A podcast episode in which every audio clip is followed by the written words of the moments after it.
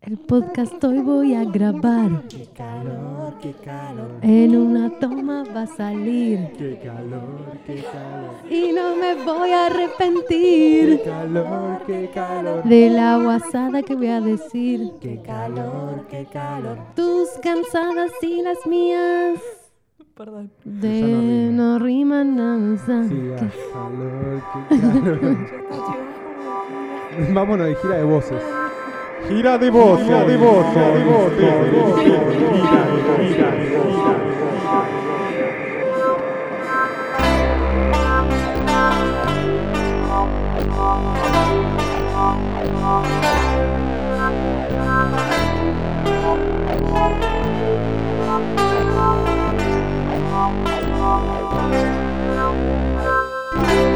Velocidad, divulgación y cultura de masas para chupar.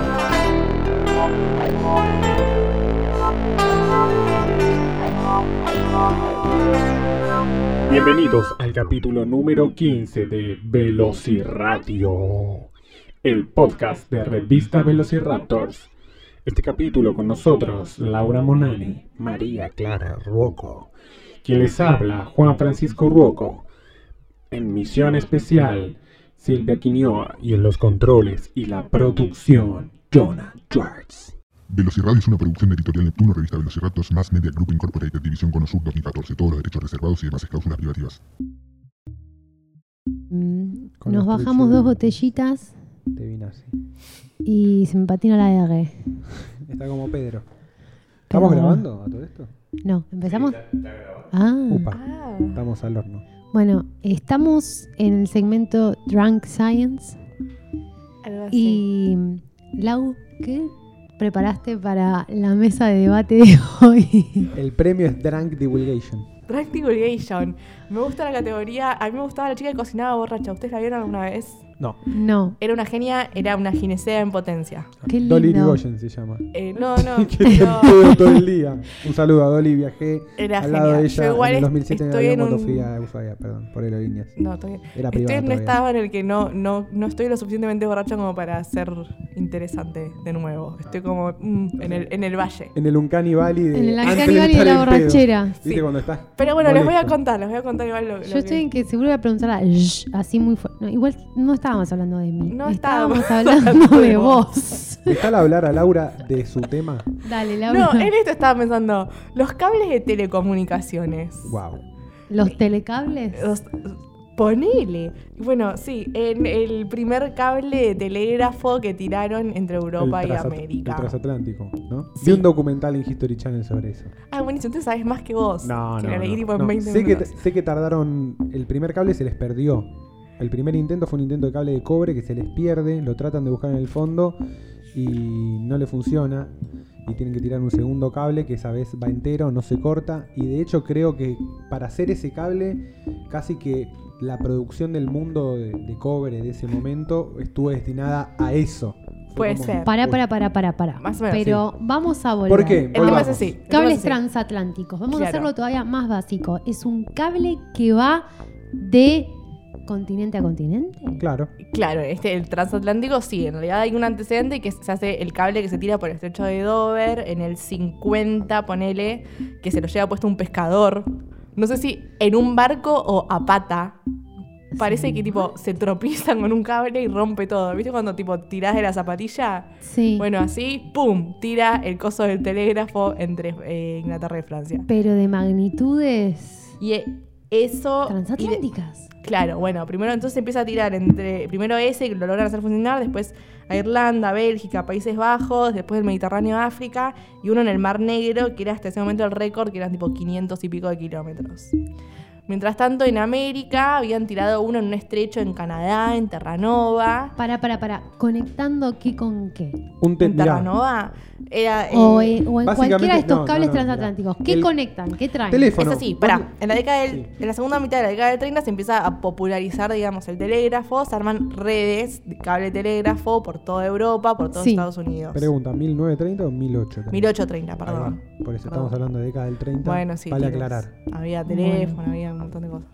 Eh, bueno, entonces eh, ahí por el 51, más o menos, que es cuando se, se tira eso, un, un yankee o canadiense o no sé qué, eh, que se llamaba, ya les digo, Gisborne, eh, dice, yo puedo, yo, yo hago, le pide la licitación para hacer el, el cable ahí en el estrecho de Cabot o algo así, eh, le sale mal, pierde todo, va en cana por las deudas, porque en esa época tipo quebrabas y vas preso directamente por puto. Recordemos cómo es el sistema, Clara. Vos para que tener un teléfono que funcione y pueda hablar- Telégrafo estamos Bueno, hablando. pero va de lo mismo. Un telégrafo Más. un teléfono, vos lo que necesitas es que eso esté conectado a una línea que técnicamente es un cable que va de un teléfono a otro. Eso es todo el sistema. Entonces, si vos querés o querías hablar con Londres desde Estados Unidos, necesitabas que haya un cable haya un cable que te conecte a vos, a otro cable, a otro cable, a otro cable, así hasta llegar a un cable que conecte Londres con eh, Nueva York. Claro. Y la- Físico. Cable, a ver, pero los cables, ¿cómo los pasan por abajo del mar? ¿Tantos engomados? Claro, lo que pasa es eso. Primero, Cauchados. eh, me olvidé qué iba a decir. Ah, sí. Eh, lo, que, lo que se consigue en esta época, que Sí. permite hacer los cables eh, submarinos, digamos, Sí. es eh, una sustancia que se llama gutapercha. Digámoslo todos juntos de nuevo. Gutapercha. que es la savia de un árbol en Malasia, no sé, como una goma, básicamente una goma. Entonces con eso permite que se, se hagan cables aislados bien que se pueden andar por abajo del mar. El truco del cable, perdón, Laura, el truco del cable es vos soltás el cable y el cable Juan, va por el, sí, va por el lecho marino. Va por el lecho marino, tipo Claro. baja hasta el lecho marino, se va todo por ahí, ti, ti, ti, ti, ti, ti, y bueno, Sí. Ahora, Sí. si vos estás buceando, ¿ves el cable o el cable claro. lo Es entierra? Es que no hay nadie pueda ahí en bucear. el medio del océano a 3.000 kilómetros. Y en se el hunde fondo solo el cable. Sí, y sí, claro. Y El queda como. Porque las- esto- como el cable de la Bueno, Juan, estoy preguntando, me llama Chicos, la trátense bien, trátense bien, quédense. Es Sí, como obvio, la obvio, teoría de la zapatilla acá tirada que te ¿Cuál? llevas puesta, esa que está ahí abajo. Sí. No, pero no hay Pero acceso, el- no hay acceso generalmente porque el propio ca- eh, peso del cable lo hunde y lo pone a no sé a cuántos metros. ¿Cuántos metros, Laura, más o menos? Más o menos 3.000. 3.000 metros. Y el cuerpo humano soporta profundidades de buceo no mayores a los 40. Le recomendado No, son está 30 bien. metros en buceo deportivo. Y la marca mundial creo que son no más de 120 metros. Tenés que estar súper ultra entrenado. Podés tener un shock de nitrógeno en el cerebro por la falta de oxígeno. Nadie, ningún ser humano bucea 3.000 metros como para llevárselo puesto. Quiero decirte que de acá vas al antidoping derecho a orinar en el frasco ¿Por qué? porque dijiste Laura 10 veces. Oh, perdón. Nada más. Yo soy Hola, Laura y no escuché. No pasa nada. Bueno, el tema es que eh, es un chabón que se llama Cyrus Westfield. Dice Cyrus Westfield. Dice, nada, ya la re puede hacer, no pasa nada. Arma una cosa, pone el 25% de la guita, vende acciones en Londres y en, Nue- y en Estados Unidos. Eh, dice, bueno, yo lo hago, tiro el cable. El cable, para que te des una idea, eran El cable. siete alambres de cobre. Más tres capas de gutapercha, digamos todos gutapercha. Tres capas de butapercha. No, Digamos los tres gutapercha. juntos. Gutapercha. ¿Es guta o buta? Guta, con Guta G de gato. percha. Después, asfaltado de cáñamo y después alrededor era como alambre de hierro, todo envuelto. O sea que es un día, efectivamente. Ah, Ponen a dos empresas, Estoy una fascinada. en cada continente. No, las dos en, en Inglaterra, creo, a fabricarlo. Eh, y después hubo todo un escándalo porque estaban retorcidas en sentidos contrarios. Que después era una pelotudez, ba- bastaba con empalmarlos, pero fue como todo un escándalo en su momento. En fin, este chabón, eh, Phil, no sabía nada ni de telégrafos ni del océano, pero bueno, se siente a hablar con Morse, se siente a hablar con un tal Matthew Murray, que era oceanógrafo y consigue tipo el último mapa de la topografía del Atlántico. Pone la guita y finalmente empiezan a hacer los intentos de tendido. El primero les va para el orto, se les cae, qué sé yo. Es, son dos barcos, uno que se llama Agamenón y otro que se llama Niágara. Ponele. Ponele. Les va para el orto, se rompe el primer día, todo mal. La segunda vez se juntan en el medio, empalman los cables y empiezan a ir cada uno para su lado. Después de pasito, también, todo mal, se rompe. Y el tercero, que es el que les sale bien, que es en, ya en agosto del 58, eh, logran llegar, empalman todo bien. El primer eh, mensaje que se transmite es de la reina Victoria al presidente de Estados Unidos de ese momento, que era Buchanan, y que empieza... Mitch Buchanan. Sí, y le dice, Mitch Buchanan. Eso es. Y le dice, gloria a Dios en las alturas, en la tierra paz y buena voluntad para con los hombres. Que ama el Señor, como la canción que se canta en misa, ¿no? Lo- Sí, en Gloria. Es una Sí. oración. Cualquiera. Eh, y son eran tipo 98 palabras y tardó 16 horas, más o menos. En llegar, Sí, en transmitirlo todo entero. Para, para, para, para, para, para. ¿Hay una película de esto? ¿Seguro? Sí, hay una, hay una. ¿En no la vi. serio? Sí, sí, sí, hay. Uh, ya me la bajo. Ahora la buscamos. No la vi, perdón. Eh, y después otro quilombo que hubo fue este. Había dos ingenieros eléctricos, uno de cada lado del cable. Eh, en América estaba Lord Kelvin, que decía que con... ¿El de los grados Kelvin? No, Otro Kelvin. un pariente. Kelvin. Perdón. Don Kelvin. Juan Carlos. Kelvin, John- que con, con- decía que con bajo voltaje alcanzaba por los pulsos, no sé qué mierda. En Europa está un chico llamaba Dr. Whitehouse, que no sabía mucho de electricidad. Y Pero esta- parecía que sí por el apellido. Claro, tenía como nombre de electrodoméstico y él insistía con que tenía que ser alto voltaje y no sé qué. Y estos boludos se peleaban mediante el cable. Punto, Moraleja- es alto voltaje, no, es bajo. Tu, tu, tu, así, tipo, tu, tu, tu, 16 tu, hours later. Escuchame, claro. Puto el que lee. Sí, igual pensás que tipo el, via- el White viaje en barco transatlántico tardaba como 10 días, así que 16 horas era una... Olvídate. La nada. De ahí a la guerra de los mundos estaban a. Sí, sí, era el nada, futuro. El futuro, estaban ahí viviendo el futuro. Claro. Entonces, entre el alto voltaje y el mal mantenimiento y el mal diseño de todo, se hace mierda Y como putearse de continente a otro Claro, con 16 al- horas de delay. deja de funcionar en octubre. O sea, dos meses después. Eh, Fue lindo mientras duró. Ma- mandaron Siempre 730 tenemos París. telegramas. Fue un escándalo, se retiraron los, los accionistas, quebraron todos, qué sé yo. Igual Phil sigue empecinado, trata de revivir la empresa. Lo logra en el 64, seis años después. Pone otro jefe de electricista que se llama Thompson, porque el otro era un pelotudo.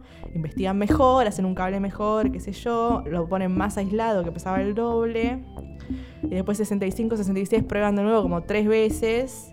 En el 66 logran poner uno y después recuperan más tarde en ese año uno que se les había hundido con un ganchito. Van y lo levantan del fondo del mar y lo vuelven sí. a tirar. Y ahí tienen tipo dos puestos al mismo tiempo.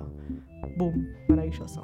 Esto, 1866. Sí, O sea, mientras todo esto pasaba, nosotros en Argentina estábamos todavía peleándonos. entre- Todavía, estábamos empezando. Todavía Sarmiento estaba publicando No. la mierda del Facundo. todavía. no, el Facundo es el 45. No. Bueno, esta es la quinta edición.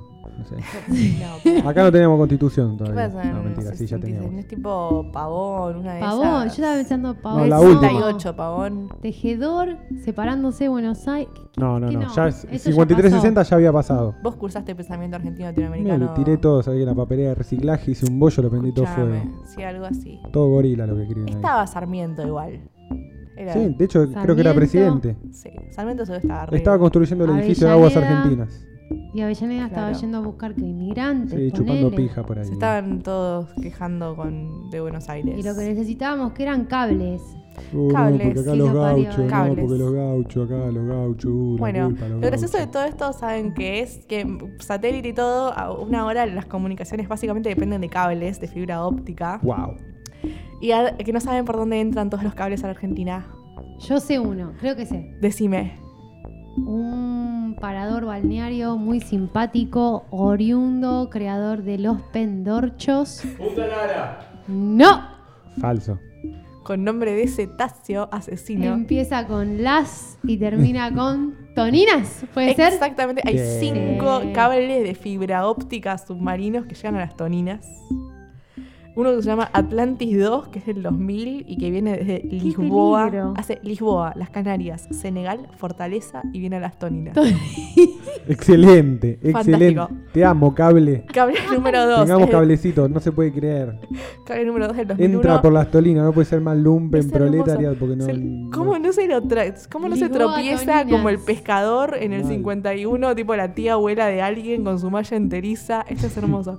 South America 1, que también viene de da la vuelta, va hasta Valparaíso. Desde Mirá. las Toninas hasta Valparaíso cruza por Guatemala. Después hay otro que hace lo mismo, pero cruza por Panamá. que se Para, llama... para, para. ¿Qué hace? ¿Panamá, Valparaíso, Tonini? No, no, va tipo desde Valparaíso, sube, sube, sube, Sube, sube, sube, cruce sube. por Paraná, baja, baja, baja, baja, llega a las toninas. Es como una especie de cinturón de un cable circunvalación de todo Sudamérica. Qué No, no, de la parte de arriba de Sudamérica. No toda Sudamérica. No va por abajo, va por Va arriba. por arriba. Ah, ok. Ah, es, por una, abajo. es una herradura. Claro, uno, Como- es un una U sombrerito. Un invertida. sombrerito ahí. De, ¿Entendés? ok. Como un ponchini. Ponquini. Bueno, después hay dos que van hasta Maldonado, Uruguay, que se llaman Unisur del 95 y Bicentenario del 2011, porque si les quedaba una duda de que todo se llama Bicentenario, hay un cable también de fibra óptica. Bicentenario. Sí. Bueno, y ahora quiero se está terminando el ten- este- este- está en ejecución la obra del tendido de fibra óptica de todo el país, que lo está haciendo el Ministerio de Planificación. Nada, un dato. ¿Y va por, el, va por tierra o va por mar? De hecho, Cuba, Cuba tiene muy mala conexión a internet porque parte del bloqueo eh, que no le tiran el no le cable. tiran el cable, entonces tiene conexión satelital, que es una poronga porque es cara, es lenta y toda la zaraza. sí. Entonces, nada, es un pero dato. no le tiran el cable, pero le tiran el piolín. Como- Bueno.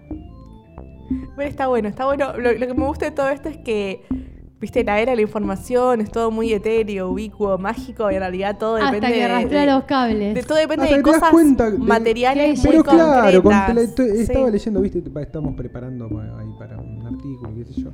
eh, y toda la cuestión de Vos no. y quién el- más, vos y Dios. Sí, yo y, estamos yo y mis ideas. Eh, el uploading mind y toda esa mierda, todo bien, sí, subís, subís tu mente a un servidor. Bueno, viejo, acá se corta la luz y se acabó, que va a ser el holocausto del siglo XXIII, va a ser, ¿entendés? No, se cortó Sí. la luz, murieron mil conciencias en Belgrano. Hubo un corte de luz, qué cagada. Se murieron mil personas Sí. que estaban subidas a un servidor. Anda cagada. Me pasó, me pasó en el 2013. No tenemos cloaca, viejo. Claro. Viejo, hay que poner cloaca.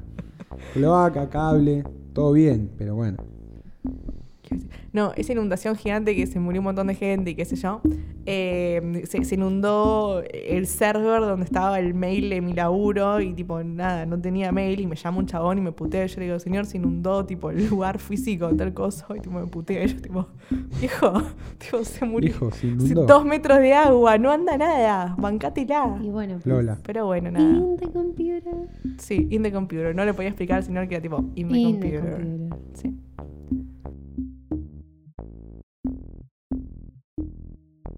Usted está escuchando Velociradio.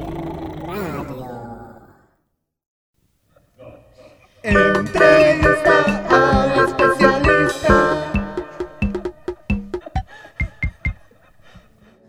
Bueno, bienvenidos a una edición nueva de Entrevista al Especialista. Esta vez estamos con el doctor en Geología Ernesto Gallegos, también docente de la Universidad Nacional Arturo Jaureche para la carrera de Ingeniería en Petróleo, divulgador científico en temas que tienen que ver con las estrategias de comunicación vinculadas con los desafíos que implica explotar recursos no convencionales y además tiene un podcast con sus amigos donde hablan de comedia y huevadas que se llama ¿De qué te reís?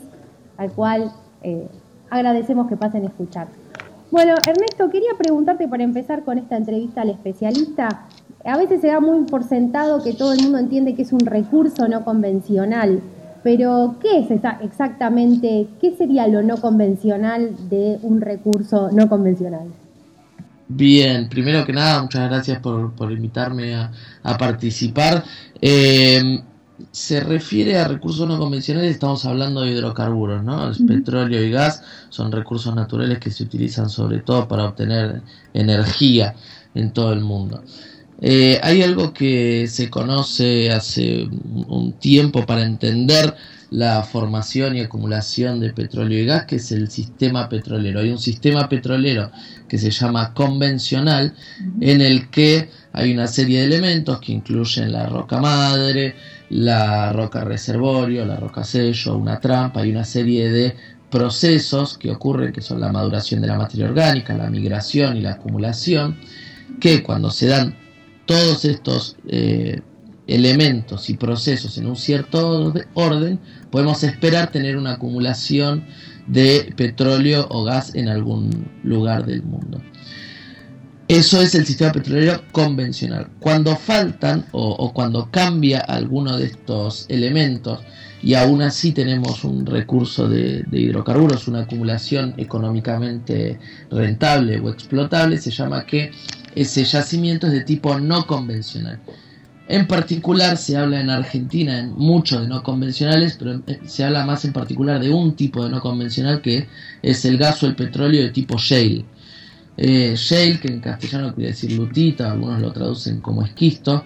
El petróleo o gas de shale en realidad lo que es es una roca muy rica en materia orgánica que sufre el proceso de maduración como para convertir buena parte de esa materia orgánica en hidrocarburos, pero no tiene la migración hacia una roca reservorio. Entonces, el, hidrocarburo, en este caso el, recurso no convencional, queda acumulado en la misma roca madre que le dio origen, en forma de, para que nos demos una idea, micro o nano gotas de hidrocarburos esparcidas dentro de esta roca, que es una roca que tiene la particularidad física, por decirlo de alguna manera, de tener muy baja o casi nula porosidad y permeabilidad. O sea que ese hidrocarburo que está atrapado en esa roca no migra dentro de la roca.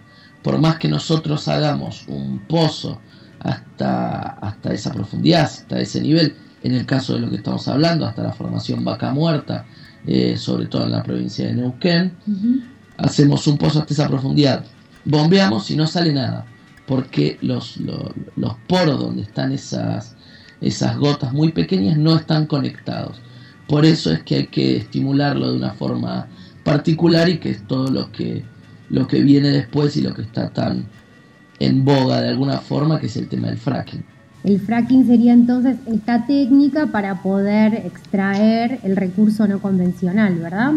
Exactamente, lo que se llama fracturación hidráulica o fracking no es más que un proceso de un día o un día y medio en el cual al pozo se lo fractura y estimula para generar de manera eh, antropogénica, digamos, eh, no natural, esa porosidad y esa permeabilidad para poner en movimiento el hidrocarburo que está atrapado en esa roca. Lo que se hace es generar una fractura con una explosión en, en, el, en el nivel que se quiere explotar, eso se hace con un, una cantidad de agua y aditivos que están fluyendo eh, todo el tiempo durante la estimulación y con algo que se llama un agente de sostén. El agente de sostén, para que se lo imaginen, es como una arena, como una, un, unos elementos, unas piedritas, para que se lo imaginen. Hay de distintos tamaños, hay distintas composiciones, hay naturales, hay artificiales, pero la idea es que esta arena o agente de sostén quede atrapada en la pequeña fractura que se genera para que no se cierre automáticamente y a través de estos espacios porales que se generan con la, con la estimulación, con la fracturación hidráulica, empiece a migrar y ponerse en movimiento todo ese hidrocarburo acumulado para poder recuperarlo a lo largo del tiempo. Ahora, Ernesto, eh, ¿por qué genera esta técnica al tanto rechazo o como rechazo por parte de algunos vecinos de la zona de la Patagonia o de organizaciones que cuidan supuestamente el medio ambiente, digo, despertó como toda una campaña en contra, circulan videos en internet, el famoso video en los Estados Unidos de una, abren una canilla y sale un, chorro de fuego. Eh, ¿qué, ¿qué, tiene, ¿Qué hay con esta técnica que, que produce como este rechazo? ¿Es realmente digo, así tan riesgoso? ¿Qué, ¿Qué, consideraciones toma la industria para que no para que esto funcione sin problemas para el medio ambiente? ¿Cómo, cómo viene la cosa medio ahí? Bien, hay, hay como muchos, muchos aspectos a tener en cuenta. Primero que nada, eh, la industria del petróleo es una del, el, probablemente con la tecnología, de, con la energía nuclear, maneja los estándares de seguridad más altos de, de, de, cualquier industria, justamente porque los riesgos también son de los más altos, ¿no? Uh -huh. Por la, de alguna forma, la, la, la no quiero decir la mala fama como, como si no fuera cierta, eh, porque realmente los riesgos son muy altos y porque las veces que hubo accidentes relacionados con esta industria eh, genera daños realmente graves.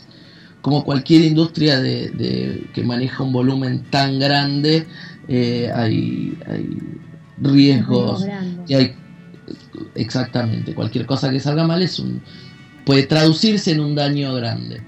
Justamente por eso es que existen toda una serie de leyes ambientales, además de las regulaciones de las compañías para evitarlas. Además de eso, hay una lucha de intereses internacional, de alguna forma, que, es imposible no tener en cuenta cuando, cuando se ven, por ejemplo, algo que parece tan, tan, tan hecho a mano como estos videos o, o tan, tan de una militancia de base que en realidad responde a disputas de poder que nosotros no nos podemos ni imaginar eh, en el sentido de si le va bien a la producción de shale en Estados Unidos, eso afecta a los intereses de Rusia que exporta gas a Europa, afecta a los intereses de Arabia Saudita, que son los mayores productores de gas y petróleo convencional, que quizás con el aval de Estados Unidos o no, se pusieron de acuerdo para bajar el, precio del petróleo hace un poco menos de un año y tratar de arruinar como negocio la explotación del shale en el mundo. O sea, hay una disputa de intereses que nos supera completamente y creo que hay mucho de eso metido detrás. La política atraviesa completamente todo lo que es el debate de cómo y de dónde y de qué forma producen la- la energía los países, sobre todo países como el nuestro Que si- en un momento en el que se plantea eh, la posibilidad de explotar mediante esta técnica un recurso eh, conocido y demostrado que podría llevar en unos años al, al autoabastecimiento energético de nuestro país, no es casualidad que aparezcan todas estas voces en contra y responden seguramente a intereses de mil tipos, como decíamos recién internacionales, también internos de, eh, de- de agrupaciones políticas que quieren que a este gobierno no le vaya bien o lo que sea. Eh, hay que tener en cuenta todas esas cosas. Pero más allá de eso, yo creo que se pueden resumir de alguna forma los mitos del fracking en una serie de puntos. Por un lado está el tema de que dicen que puede generar terremotos, que eso está bastante demostrado que no es así porque no, no, no existe. A ver, geológicamente un terremoto es un sismo de más de 4 puntos en la escala de Richter. Eh, lo que se hace, las vibraciones que, se generan en superficie a partir de la fracturación hidráulica son de, usando la misma escala de Richter, de números negativos, son de 300.000 veces menor a lo que se puede eh, percibir en la superficie y, solo son, son medidos con, con- con equipos súper sensibles.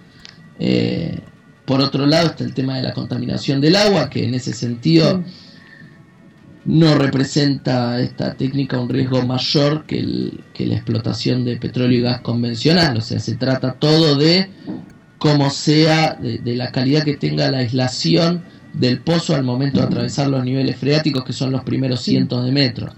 En Vaca Muerta, en particular, en la cuenca neuquina, los niveles que se están explotando están a más de 2.000 metros de profundidad.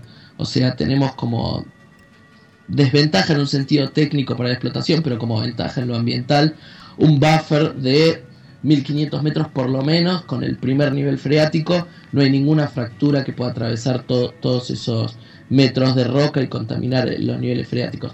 Sí está el tema de la aislación de los pozos en los primeros cientos de metros para proteger justamente el medio ambiente, pero en ese sentido la tecnología es la misma que se utiliza para la, para la explotación convencional.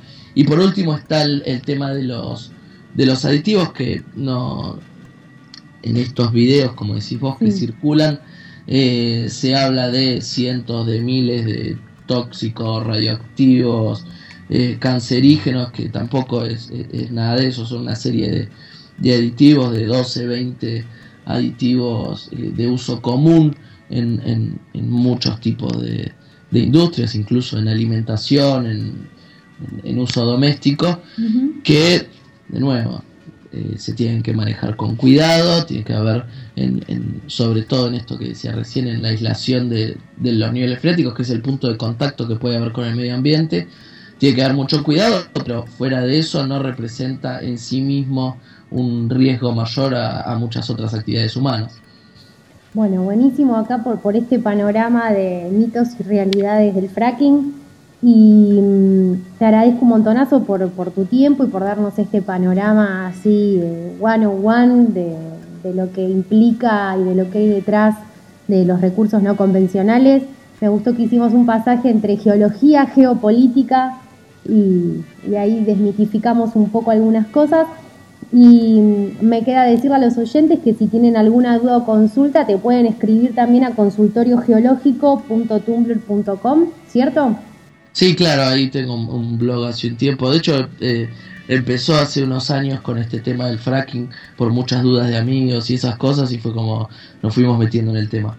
Buenísimo. Bueno, Ernesto, te agradezco muchísimo por tu tiempo y esto fue la entrevista al especialista de este podcast de Veloci Radio. Las manos arriba. Centro Cultural.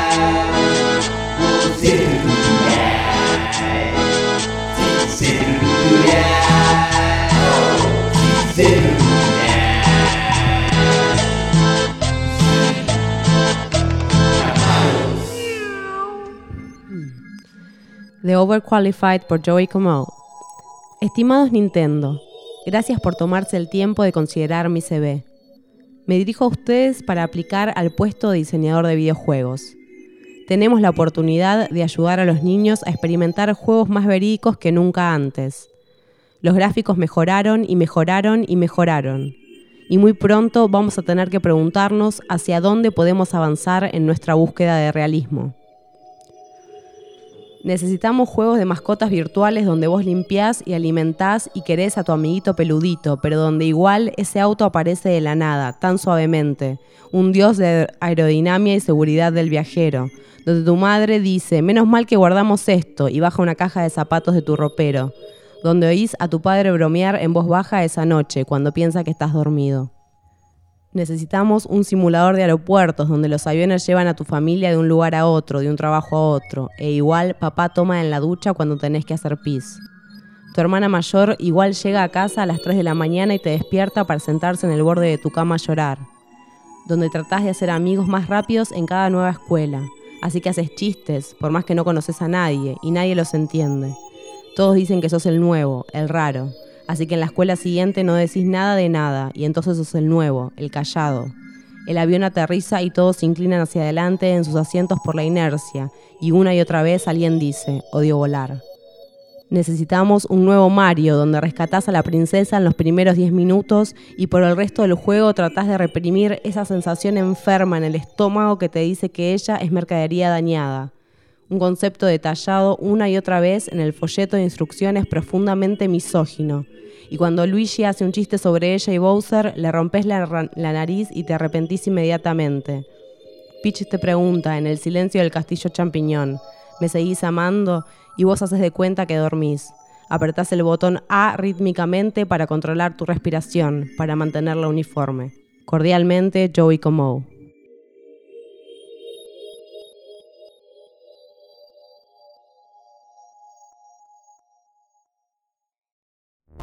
Complete la colección. Dinosaurios, delfines rusos, Marte, insectos sociales. Entre a www.velociraptors.com.ar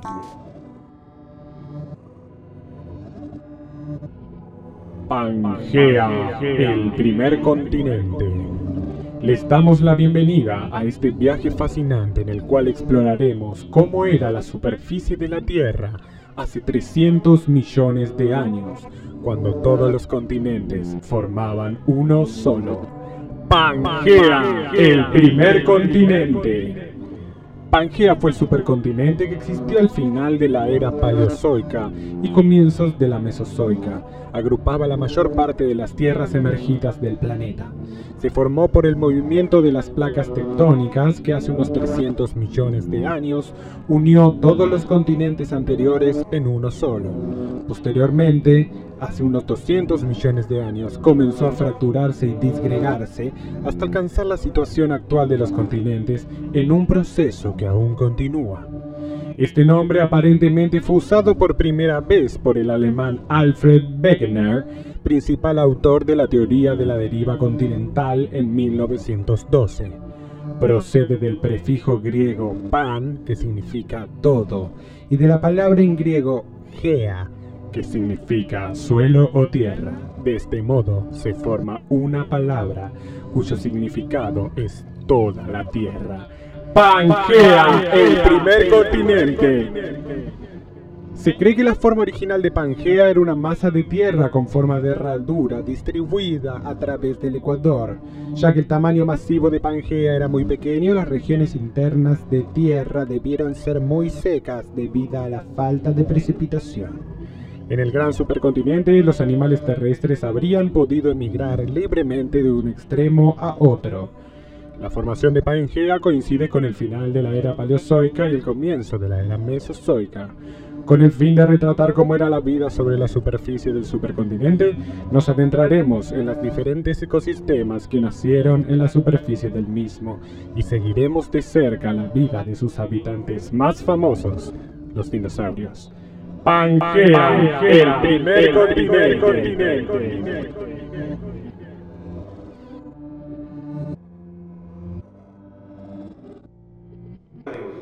Y se está yendo el último podcast de Velociradio, la edición Radio Escucha de revista Velociraptors. En la mesa de debate, Juan Francisco Rocco, Laura Monani, Clara Rocco, Agustina Sojit, Silvia Quinoa en especie de edición especial en el exterior, la abuela Marta, contando una película, y John Asher en la producción.